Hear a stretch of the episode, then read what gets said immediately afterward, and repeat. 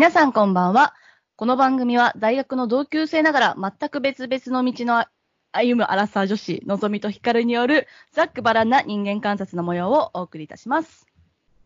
ひかるさんこんばんは。こんばんは。ごきげんよごきげんよう。ちょっとアレンジが効いてますね。う。はい。えっとですね、今週からはですね、ちょっとこれまでみたいに一つのテーマで、ずっとね、ちょっと、まあ、だらだらだら、だらだら話すっていうよりも、ちょっとコーナーに区切っていこうかなと思っております。はい。イェイ。イェイ。で、早速ですけど、最初のコーナーに移りますよ。はい。最初のコーナーは、今週の人間観察。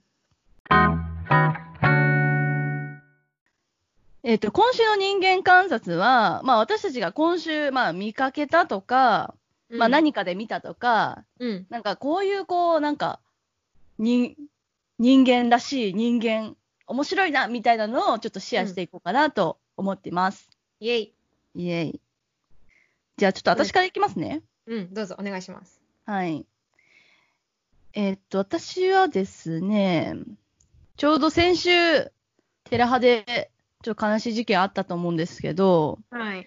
まあ、それ関連で結構ツイッターを見てたときに、見つけた、そう、言葉なんですけど、うん。まあ、ちょっとテラハのその部分はちょっと関係ないんで、うん。その部分を読まないんですけど、うん、まあ、ある人、まあ、全然知らない人のツイートなんですけど、うん。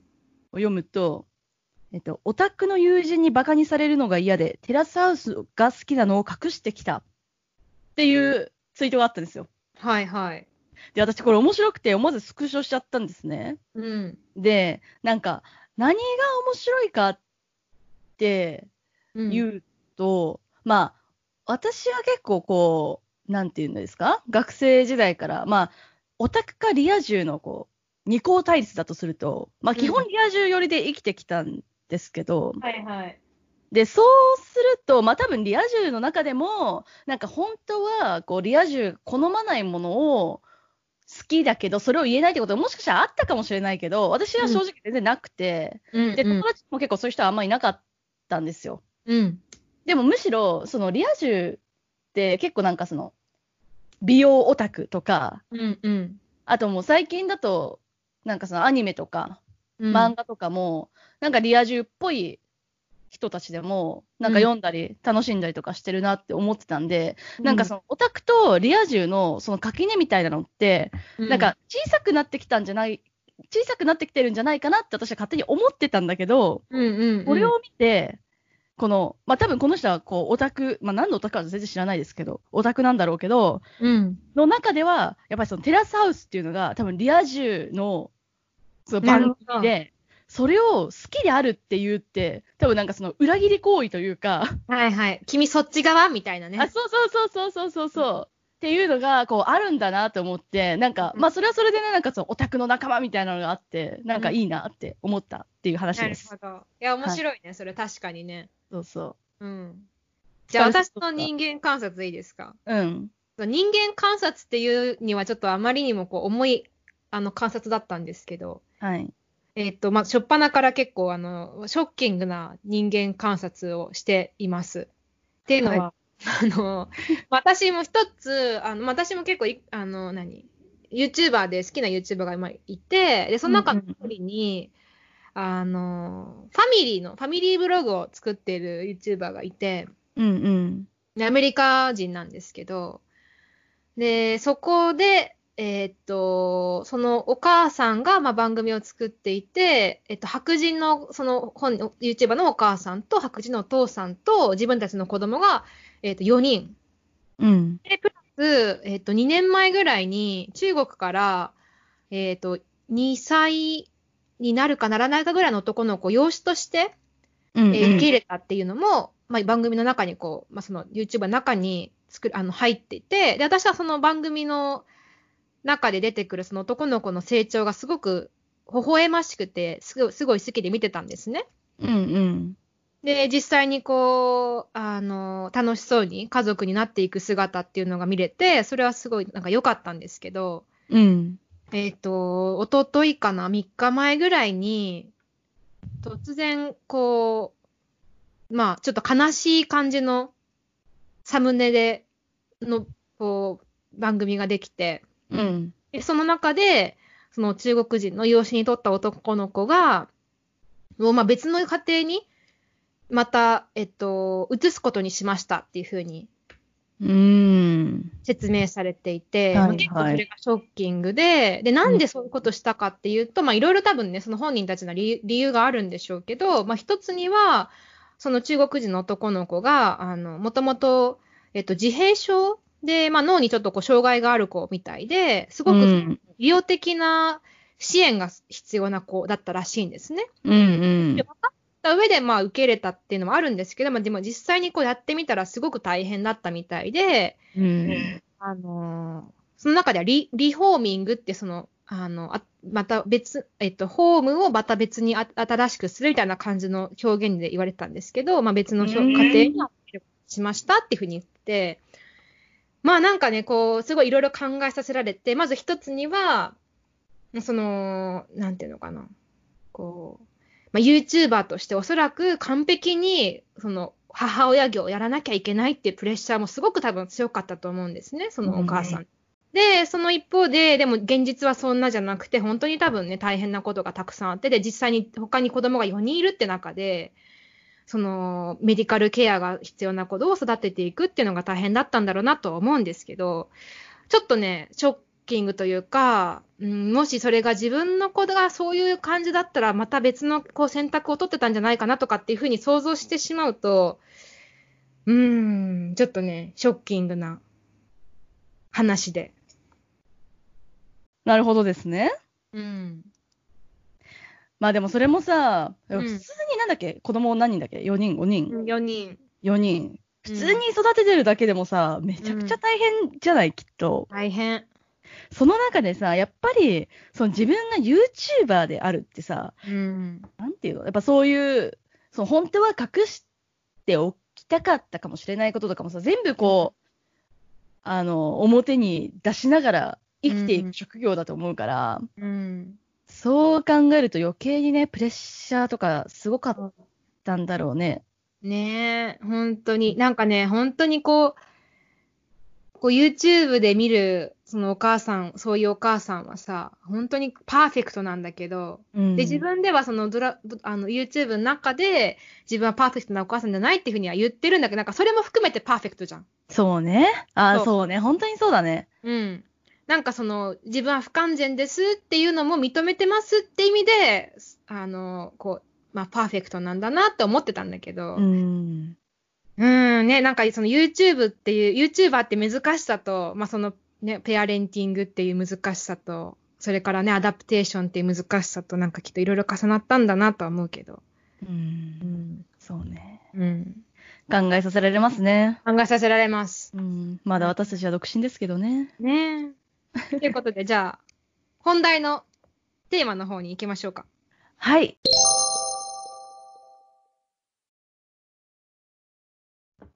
えーでは、本日のテーマ。はい。自分の気持ちとの付き合い方。うーん。また重たいテーマですね。なんか先週もね、ポップに軽く行こうかと思ったらね、なんか生き方とかになっちゃったし。いや、本当になんかさ、先週さ、私だけさ、なんかその希望するセックスのヒントが言ってただけであってさ、聞き返してさ、あれ？ってちょっと思ったもん。なんかね、片方めっちゃかっこよかったよね。片方なんかすごい。いや、いや、あれおかしいでしょ。本当なんで私だけセックスのヒントみたいな。まあいいですけどい。や、面白かった、面白かった。はいうんで、まあ今日のテーマもですね、ちょっと私から出してたんですけど、うん。えっと、まあ、ヒカルから教えてもらった本で、マインドコントロールっていう岡田たかし。たかしさん、精神科医の方ですね、がうん書いた本があって、まあ私は読み終えたんだけど、ヒカルはまだ読み終えてないらしいんですけど、あともう一緒です。はい。っていう、マインドコントロールっていう、まあちょっとタイトルだけ見ると、ちょっと怖いね。ギョッとするんだけど、なんかでもまあね、こう、精神科医として、うん。マインドコントロールについて書かれてる本って結構ね、面白いんだよね。あ面白いね。でもこれね、夜夜に読んじゃダメだね。あー、でも夜に読んでた私。私もね、昨日ね、夜のね、12時ぐらいから読み始めたんだけどさ、再び。うん結構怖くなっちゃう。そう。で、そこで、なんかその、マインドコントロールを解くっていうことを、なんかデプロ、デプログラミングっていうんです、らしいんですけど、それをするプロセスにおいて、なんかその、マインドコントロールされてる当人には、こうなんか、相反する気持ちがあるらしいんですよね。なんかその、もう、この、なんだろう、マインドコントロールされてる状態良くないって思う一方で、うんやっぱりそれにすがりたいという依存の気持ちとかが、うんこうなんか相反する気持ちがこう自分の中に芽生えちゃうらしいんだけど、うん。それをデプログラミングする人、なんかそのそういう職業が昔あったらしいんだけどね、うん。うん、は、なんかその、いやいや、マインドコントロール良くないでしょっていうことを一点張りで突き通して、本人のその相反する気持ちをこう言語化したりしないで進めちゃうと、うん。仮にデプログラミング成功してもすぐぶり返しちゃったりするらしいんです。なるほど。そう。で、だから結局自分の中でしっかりこう向き合わせて、うん。で、しかもその気持ちをこう言語化することをしないと、うん。その支配、支配、なんていうの、言語ができなかったもやもやした気持ちから、うん。その支配から解かれることはないらしいんですよ。うん。っていうので、まあ私たちも多分生きてる上で、うん。自分の中に相反する気持ちが芽生えたりとか、うん。なんかもやもやするけど、考えてもわかんないから、どうしようみたいな、そういうことってあると思うんですけど、そういう時にどうこう付き合っていっているのか、うん。もうね、ちょっと重ためだけど話していきたいなって思いいや、ます。すごい今の説明分かりやすかった。自分か。ら何を話せばいいのかがよく分かったよ。ごめん、タイトルコールだけさせといてね。いや、すごい、すごいなんか、あの、今イメージが湧いてきました。あよかったよかった。うん今回ね、あの、あらあんまり、あの、ちゃんと打ち合わせした感じじゃないね、私たち。あ、確かにこれについてはあんま話さなかったかもうね。ん、なんかでもこの形式いいねってまだやる前だけどさ、この 本をお互いに同じ本を読んで、まあ、片っぽなんか読んでないけど、そうそうそう。これはねでもそれに関してよ、ね、かディスカッションじゃないけどさ、そうそうそう、ペア読書みたいな感じのね。いいね、ちょっとそれいいかもね。そうそうそう、うん、やっていきたいね。OK。うん。っていうので、じゃあちょっと私から話そうかな。どうぞどうぞ。私もね、あのね、基本的にこう、相反する気持ちが常に私の中にあって、うん。なんか前もさ、なんかその、ずっと何か一つのことを続けられる自分と続けられない自分っていう話もしたと思うんですけど、はいはい。まあそういうのとか、なんかこういう人に憧れるけど、自分はこっちの、こういう、こう、タイプの人間じゃないなっうん。て思ったりとか、うん。あと似てて、その人もなんかそれなりに成功してて、うん。なんか、この人に自分は近いの分かってるけど、で、この人が成功してるのも分かってるけど、この人が嫌いだみたいな。なんか、はいはいはい。なんかそういう気持ちが結構湧き起こったりすることが、まあすごくあるんですよね。うんうん。で、私は、そういう時は、うん。まあほぼ一択で、あの、言、まあ言語化するか、ブログに書く。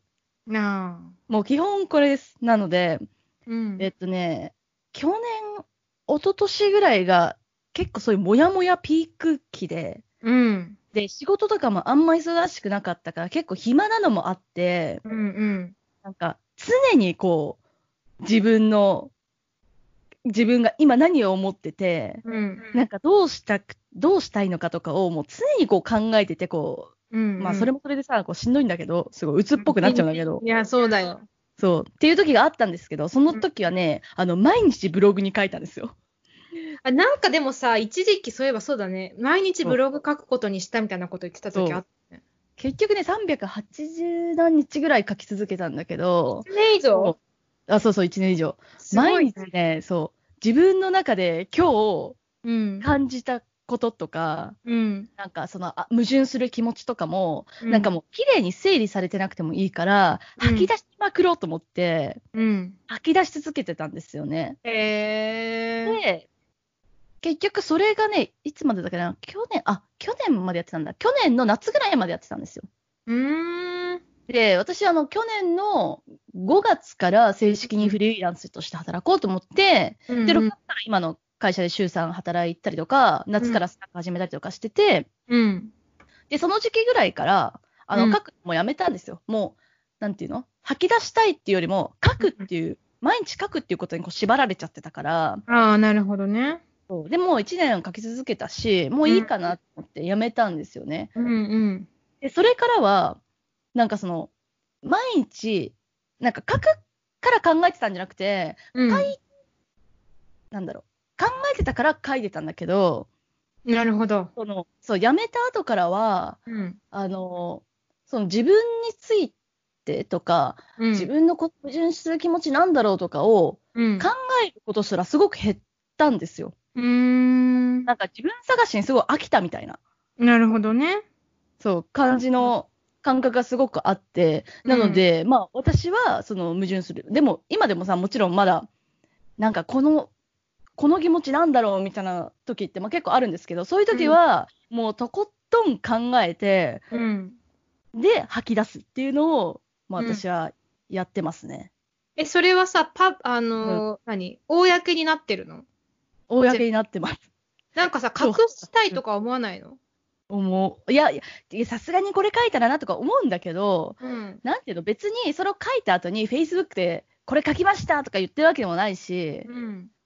なフォロワーね、一応1000人ぐらいいらっしゃるんですけど、何人もいるの？いるんですけど、まあでもそれも別になんか、その、うん。その、そう、ノートで書いてんだけど、ノートの中で私のことを見つけてフォローしてくれた人たちだから、うん。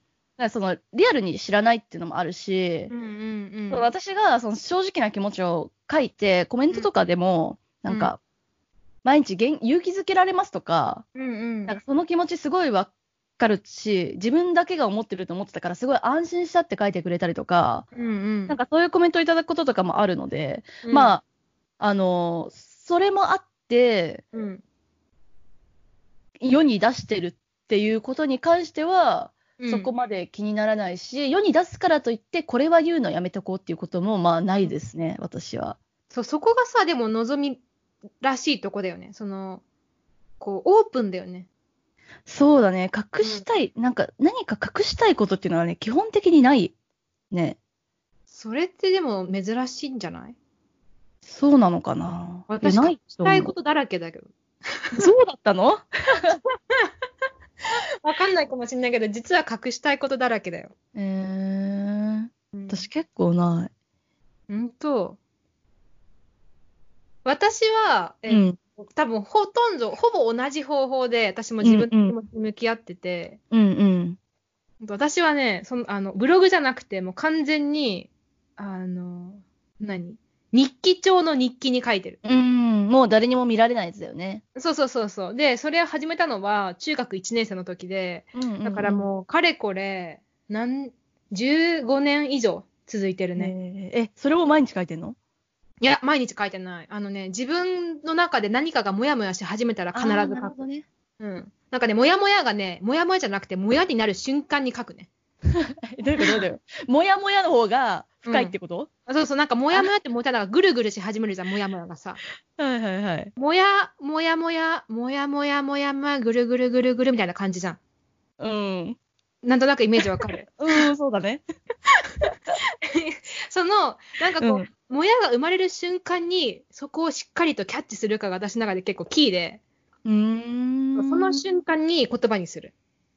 え、それまではどうしてるの？そのもやになるまでは。何もない。え、何、どういうこと？なんかその、ひたすら自分の中で考え続けるとか、なんか誰かに話すとか、なんかいろいろあるかなと思うんだけど。その自分の中で考えるっていうことの中に書くっていうのがある。あー、ってことは、もや、え、待って、もやもやともやっていうのはさ、もやの方が、その、明るみに近づいてきてるっていうイメージでいい、え、違う。違った？違う。え、その、もやっていうのがまだ言語化されてない状態？うん。で、もやもやは、えっと、その言語化されてないものがもっとこう、なんか、ぐちゃぐちゃになっちゃう感じ。え、だから、もやの方が、その、その、なんていうの？言語化される状態に近づいていってる状態だよね。あ、じゃあ、もやもやより。え？違う、違う例えで言っていい？うん。あの、えっと、火事が起こったとして、あの、うんうんもやが発生するじゃない？まず最初に。うん、うん。あれがもや。私の中の。で、うん煙が出始めてるのがもや。やもや。で、火事になるのがぐるぐる。うん。え、言語化にはどういうプロセスそれだってさ、逆に言ってるわけじゃん。どんどんもやもやしてるじゃん。え、だからその、言語化することによって消化活動するわけ。あえ、もやをキャッチするってこと？あ、なるほどね。もやもやになる前にキャッチするってこと？そうそうそうそうそうそうそう。その通りでございます。なるほどね。そうそう。火事が起こる前に。電気を入れする前にね、消火活動するってことか。はいはいはいはい。そうそうそうそう。なんかね、それがね、もうね、もやもやになっちゃったら、なんか手手遅れじゃないけど、結構処理が大変で、時間がかかるから、あの、なんかちょっと、あれ、怪しいなって思ったら、絶対に日記にしを開いて言葉にするっていうのを続けてる。へえ、じゃあ私とはちょっと違うかもね。私、もや、最初のもやぐらいだと、うん。ひたすら、こう、あれなんか気になるなっていう感じで、なるほど。で、そっからもやもやになって、うんまた考え続けて、う。うんん、これなんでもやもやなんだって、うんうんうん、そっからもう基本的にもう自分ともの対話をし続けて、うん。あー、もやもや、これかーっていう時に書いたんで、書く。あ、じゃあ分かった上で書くって感じか。そうそうそうそうそう。あだからでもさ、だからきっと、あの、公にできるのかもね。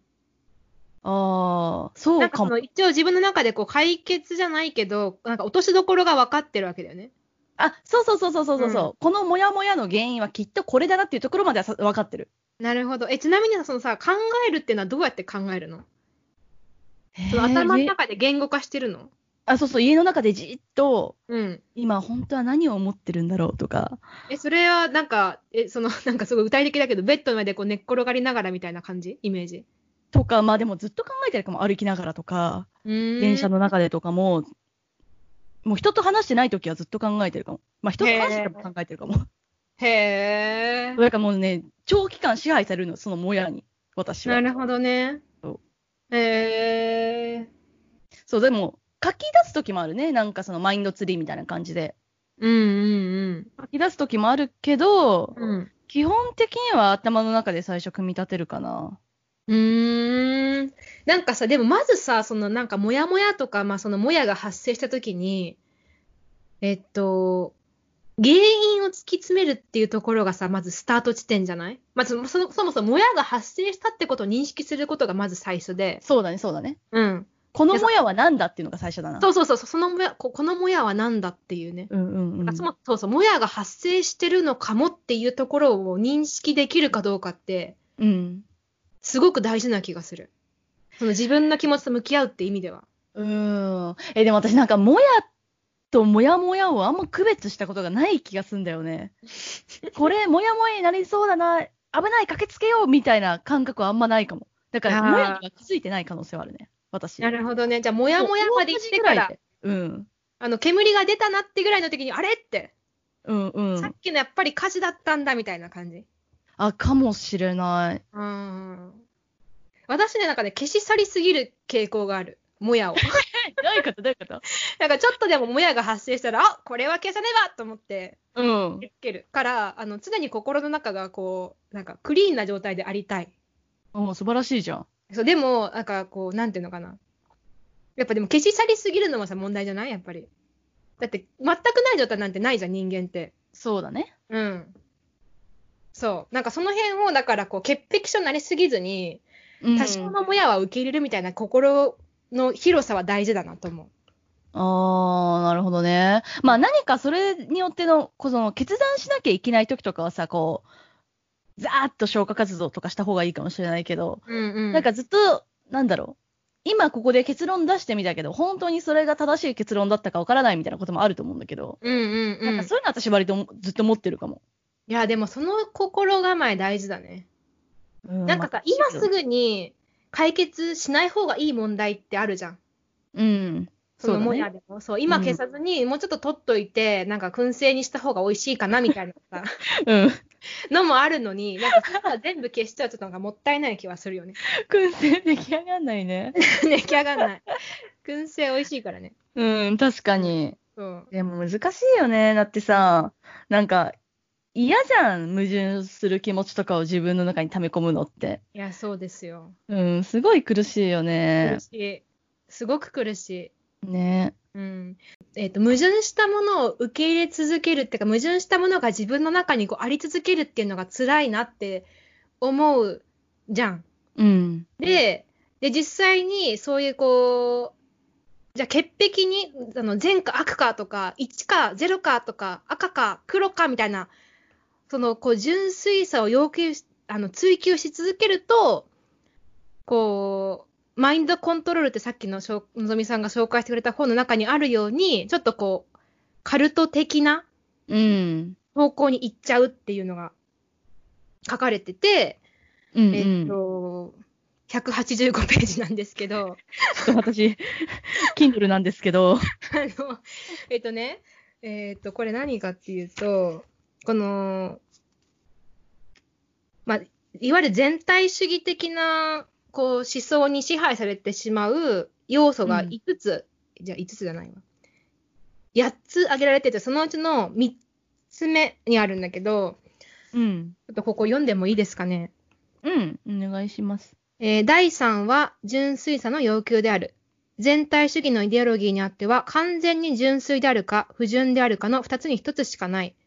絶対的な善か絶対的なあ、えー悪しか存在しないのである。そして全体主義においては不純であることは強い罪悪感や恥の意識と結びついている。洗脳を受ける者は罪悪感と恥の意識に苛まれ、自分の不純性を自ら批判するようになる。自己矛盾、あ、自己批判をすればするほど自分がと、えー純化されると考えるからである。ってやって、なんかその、まあ、ここ、うんさっきの話につなげると、その、なんか自分の中にモヤモヤがあって、それをこう常にこう、綺麗に綺麗にしよううんうんっていうふうにしすぎると、やっぱりここにあるようにさ、なんかやっぱ自分の中を、自分を批判し続けることになっちゃうじゃん。うーん。こう、本当は健心の中を健康に健全に保っておきたいと思ってやってた行動とか行為が、逆に不健全な方に走っちゃうっていうこともあるんだなと思って。なるほど結構ね。だからこれは自分で気をつけようと思ってるかな。なんかこれ読んでさらに思ったんだけど、なんか、そうそう、ささっき言ったけど、消化活動しすぎ、しすぎちゃうと、うん、あ、このモヤモヤしてるのはもう悪い悪い、こんな、なんか、あ相反する気持ちあるの、おかしい悪い悪いみたいな感じのをやりすぎちゃうってこと？まあそこまでなんかこう、あの、激しくはないけど、うん。でもなんかこう自分の中にもやがあったら、それをこう考えすぎちゃったりするのって、やっぱ良くないのかなって。まあよ良くないっていうか、その、つなんかそれが健全であればね、いいんだけど、なんかこう、あまりにもやりすぎちゃうと、不健全になっちゃうなと思う。確かに。あと、なんか、前読んだ全然別の本ですけど、うんうんなんか人はなぜ物語を求めるのかっていう本があって、なんかそれも面白かったんだけどさ、うんうんがそれは、この人は、一貫性をすごい求めると。自分に対しても、相手に対しても、うんこれがあるのは昔のこういう経験からだとか、この人がこうなのはこれだからだ、みたいなのを、一貫性がないとこう気持ち悪がる。生物らしいんですよ。だから本当は一貫性なんてそんなところにないかもしれないし、因果関係なんてないかもしれないのに、うんこう結びつけたがるのはなんか人間特有だみたいに書いてあって、なるほどね。なんかそれも私結構なんか気をつけてて、うんうん。なんかあのーまあ、言う、まあ、うん、まあ新卒リクルートっていうとこだったんですけど、なんかそこでは結構 言っ、ちゃったよ。うん。うん、なんかね、あの、まあ面談とか過ごしてくれるんですけど、うんうん。あの、今あることは必ず過去に基づいているっていう考え方が浸透してるとこなんですよね。はいはい。だから新卒とかでも、こう、なんかいろいろ面談されると、うん。まあ、すごい簡単なところで言うと、なんか、人生で一番嬉しかったことは何それはこれです。ったら、それは過去のこういう経験があるから、それが嬉しいって感じたんだね、みたいなのを、で、こう、が結びつけて、多分自分、その方が多分人間納得しやすくて、多分矛盾が生まれないんだろうね。うん。っていうのが、をすごいこう面談の時にやってたんだけど、うんうん。まあそれもね、一つのやり方だと思うし、うんこう自分の中にこう矛盾を発生させない、それこそもやを発生させない、うん。まあ、やり方だとも思うけれども、うん。なんか必ずしもうん。そうとは限らないし、それをやることによって、こう過去に縛られる可能性も結構あるから、うん。なんかあんまりやりすぎないようにしようって思ってます。あの、すごくわかる、それも。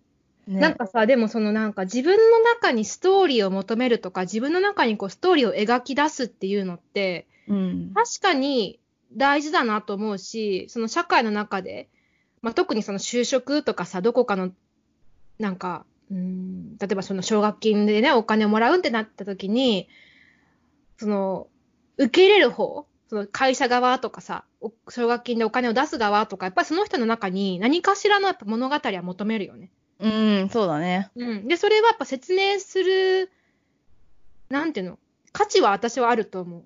うん。まあ、ストーリーしかね、人を感動させられないからね。いや、本当にその通りだね。うん。私もその、奨学金を、まあ、もらったことがあるんですけど、その、もらうときに、えっと、何？その、えっと、申請書？出願の書類の中に、はいはいはい。これまでの自分のこうストーリーを書けみたいな、まあそんななんか分かりやすい言葉じゃなかったけど、まあなんかこう、うん。そいわゆるそういう自分の中のストーリーを説明するみたいな感じのことが求めて、だ自分はこういうふうな、あの、今日、こういうところで育ったからこういう興味が湧いてきて、それでこういうところで勉強して、そこでこういうこと学んだから次はこういうふうなところに興味が持って、うん。で、次はこういうことをしたいと思ってます。だから奨学金が欲しいですみたいな、うなんか、ん。そういう、なんていうのかな、相手を説得させるためのストーリーっていうのを、が求められてる。そうだよね。だからさ、なんか大人になるにつれてさ、例えばさ、私たちこうラジオ始めたじゃない？うんうん。それは、なんかすごく、なんていうの？自然だったから、うん。なんで私ってラジオやりたいんだろう？あ、やっぱなんかこう、昔からブログとか書いてたし、なんかやっぱ自己表現が好きなのかなとかさ、なんかそういうのをさ、こう、わざわざ、こう、うん原因を考えなくて済んでるけど、このラジオに関しては。うん。他のことって、私なんかうん、例えば何か、些細なことだったとしても、これをやりたいっていう時に、うん。えっと、私がこれをやりたい理由は何だったっけって、うん。なんか、考えちゃってた時は結構あって、うん。うん。なんか別にやりたかったらやりたいでいいし、それにその自分の中でつながりがあろうとなかろうと、別にどっちでもいいって今思うけど、そうだね。その時は、やっぱりなんか、その一貫性がないと、うん。まあでも、それこそもしかしたらブログに書こうと思ってたのかもしれないね。だから、周りに対してこう説得力がないとか、うんうん。自分に対しても、なんかその、納得感が多分ないとか、なんかそういうのを結構考えすぎてた時があって、うん。なんかそれはそれで、なんか新しいことにも挑戦しづらいし、うん。なんか不健全だし、人間だからまあ、ねつながりがあろうとなかろうといつか線になるんじゃないって思うから、なんかうんあんまりね、こう自分に対してこう過度にストーリー性を求めすぎないようにしたいなってそうだね。思ってるね。うん。いやー、そうね。うん、まあ、あった方がね、自分も納得するんだろうけどね。うん。そうだね。なんかでもなんだろうね、この求めちゃう感じは。そうだってもう私なんてさ、もう経歴からしてもちぐはぐすぎてさ、もう語れ、語れないけどさ、うん。それでも何かしらのこう、なんていうの、根っこにはこれがあったからだって、やっぱ自分でこう理解しといたりしとかないと、うん。まあ、仮にね、なんかまあ別に今さ、誰に攻撃されることもないけど、攻撃された時にすぐにやられちゃうよね。そうだね。なんだろうね。だから自分の中で、こう、強固なものなんかこう確実なものを持っておきたいって、その説明できるものを何か持っておきたいっていう気持ちなんだろうね。そうだね。でもそれもさ、例えば就活とかさ、それこそさっきの、あの、奨学金とかもそうだけどさ、うんうん人に説明したりとかさ、人にアピールする時がさ、まあうん子供の時よりはまあ増えるわけじゃない。うん、増えるね。うん、だし、私なんてその転職もいっぱいしてるわけだからさ、余計にそういう機会がたくさんあったからさ、うんうん。やっぱなんかそういうのもあるんだろうね。うん。だからそういうなんかこう相手に説明しなきゃいけないって思わないものって、例えば純粋に好きなものとか、まあなんか自然にやってること、うん。で、やっぱり趣味とか、しそれが趣味になるのかもね。そうだね。でもやっぱその仕事でもそうだと思うけど、その自然に始められるものってうん、仮になんでって言われても、多分ね、すぐにね、言えると思うんだよね。そんなじっくり考えなくても、そもそも。うん。え、例えばじゃあラジオなんで始めたのって言われたらなんて答える？えーラジオなんで始めたの？まあ、もともと喋るの好きだし、うんうん。自己表現するの好きだったし、うん。ヒカルとうん。のこの会話、その電話でもともとしてた会話を、うん。なんか世に流せたら面白そうだなっていうのは、前から思ってたからっていうのは理由になるすごい、確かにすぐ出てくるね。うん。うん。なんか、私は、その、うーんと、相手に説明、そもそも相手に説明しようとか思わないくてもやってるものって、なんかすごく純粋で好きだなって思う。ね、わかる。うん。でもさ、それってさ、そのパートナー選びとかでもそうじゃない？例えば、じゃあなんでこの人選んだの？って聞かれたら、でと、なんか、それを聞かれた時にどうしようとか、どう答えようっていうふうに考えてる時点で、なんかちょっとこう、不純、不純さを感じてしまう。ん確かにうんね。それで例えば、これが良かったからとかさ、ああいうところが良かったからとかっていう、なんかそういう説明しようとか考えちゃう時点で、だけどさ、そんなに、だからそれこそそこ、そそれこそ、うんそん。なにあの単純じゃないっていうか、やっぱりパートナー選びだってさ、やっぱ社会の中でパートナー選ぶわけだから、うん。なんか、どこかそういう不純さの、不純じゃないけど、なんていうのかな。こう打算的なところがあるのもしょうがないなと思ったりする。うん。でもさ、我らは別にインフルエンサーでも YouTuber でも何でもないけどさ、はい。でもさ、あの、まあ、SNS をやってる、まあ私やってるからさ、やってる限りさ、うん。例えばこのラジオとかでもさ、一人でも多くの人にこううん聞いてもらえたら嬉しいなって思うわけだから、こうシェアとかするわけじゃない？うんうん。そうするとさ、やっぱりさ、うん。なんかの話、その、それを、その投稿を見た友達とかからもさ、うん。まあ、なんで始めたのとかさ、うん。そなぜっていうのをさ、こう聞かれるよね、やっぱり。聞かれるね。そうなるとさ、なんか、なんでに対する答え、答えるからさ、うん。やっぱりそういうことの連続なのかな？何かを始めるときに、うんあ、やっぱりこれこれをやるって言ったら、なんか友達にこういうのこ聞かれるかなとか、そういうのをこう、考えてしまうようになってしまってるのかな？そうかもね。うん。考えないっていうことができないの。いや、楽しそうだったからでいいじゃんって思うんだよね。うん。思ってるなんか、それこそね、子供の時なんかさ、うん。なんで、なんで電車が好きなのって言われたらさ、え、かっこいいからみたいなさ、そうそうそうそうそう、本当にそれがいい。いや、あの車体がこうこうこうでこうだからこうだからみたいな言われたらさ、なんか子供らしくないよね。うん。でもそれがだんだん大人になってくると、その説明責任じゃないけどさ、なんか自分が好きなものにもせ説明せ責任が伴われ、自分が生きていることに対しても説明責任が伴そうわれ。そうそうそうそうそうそなんかそれがね、だから、あの、でもさ、自分たちもやってるからね、それ。例えばなんか誰か突拍子もないことやったら、え、なんでそんなことすんのって聞きたくなるじう。ゃん。そうう。ん。そう、聞きたくなっちゃうよ。うん。例えば仕事辞めたら、え、なんで辞めたのってさ、そう、言わないんだよ、めっちゃくちゃ。うん。いや、私聞なんでくから、かき氷屋さんで働いたのとかさ、やっぱり聞かれるじゃない？聞く聞く。だって、だって、気になるもん、なんでかき氷屋さんなのって。ね。そうだから。みんな、だからそれもみんなその物語を求めてるから、うん聞いちゃうんだよね。一貫性とか、うん物語を求めてるからそれがさ。、その、聞く答え、返ってきた答えが、その、こ、何？その、答えた人の中のこれまでのストーリーに合致しないんじゃないかってさ、うん聞い。てる側が思った時に、やっぱりそれも突っ込むもんね。そうそうそうそうそえ、それってこれまで思ったことと違うんじゃないみたいな、なんう。か。あ、そうそうそう。これまでだってこう言ってたじゃんとか言ってさ、そうそうそうそうれるわけじゃない。うん別にね、批判するわけじゃなくて、単純にその疑問として思うだけだけど。うん。でもさ、その、そういう突っ込んじゃうっていうのもさ、なんかうん私がその突っ込んじゃう場面って、うんなんか、本当のことを言ってなさそうな時なんだよね。わかる。そう、なんか一見辻褄が合ってるように感じるけれども、うんなんか嘘っぽいみたいな時にうん。込んじゃうとこがとこがあって、だから自分に対しても、うんこうなんかいや、これ嘘、これ本当にそう思ってんのか。だから、うん。なんていうの、仮に、いや、楽しそうだったからとか、かっこいいからであっても、それが本音な場合は多分気にならないんだよね。そうだね。うん。そうだね。いやー、その通りだね。ね。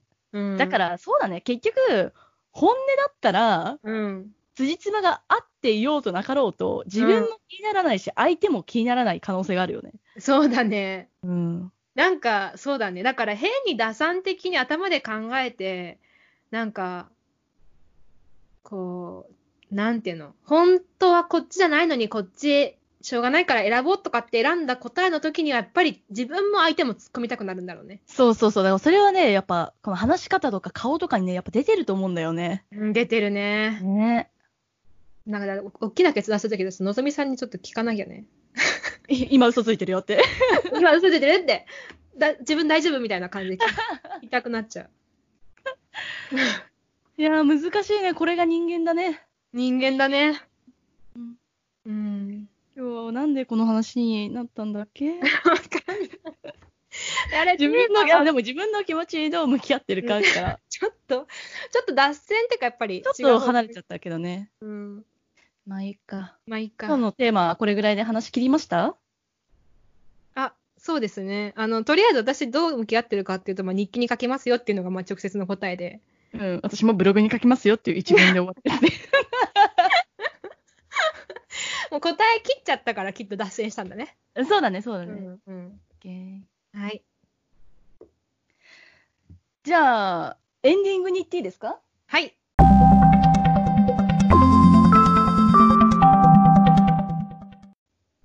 えーっとですね、ラジオの終わりに、毎回、あの、私が持ってる本で、エリック・ホッファーという、あの、哲学者のアフォリズム集があるんですけど、はいはい。そこから一つ取り出して読みたいと思います。はい。今日はこれです。はい。266番なんですけど、はい。思考の始まりは意見の不一致にある。他者だけでなく、自分自身との不一致である。です。すごいなんかあれだね、今回のテーマに載せてきたね。選びましたから。選んだね。うん。すごいわ。だからまあ、矛盾があるあるから、私たちは考えるわけで、思考するから人間なわけですね。そうですね。単純な単細胞ではないですからね、私たちはね。はい。複雑な自分も受け入れて生きていきましょう。そうしましょう。ということで、あのー今回はこれぐらいなので、はいえっと、もしお便りいただける方は、around30. のぞひか gmail.com around30. のぞひか gmail.com までお待ちしております。お願いします。はい。では、では、今回の史上初最短取り直しなしのラジオだね。番あの、回になったね。私たちの中では。そうですね、初ですね。初ですね。あの、私たちは平均、平均して4時間5時間いつもね、かかってるからね。こん今まだね、あの、3時半ですよ。信じられないね。素晴らしい。うんこの調子でいきましょう。はい。はい。じゃあまた来週もぜひお聞きください。ください。バイバーイ。バイバーイ。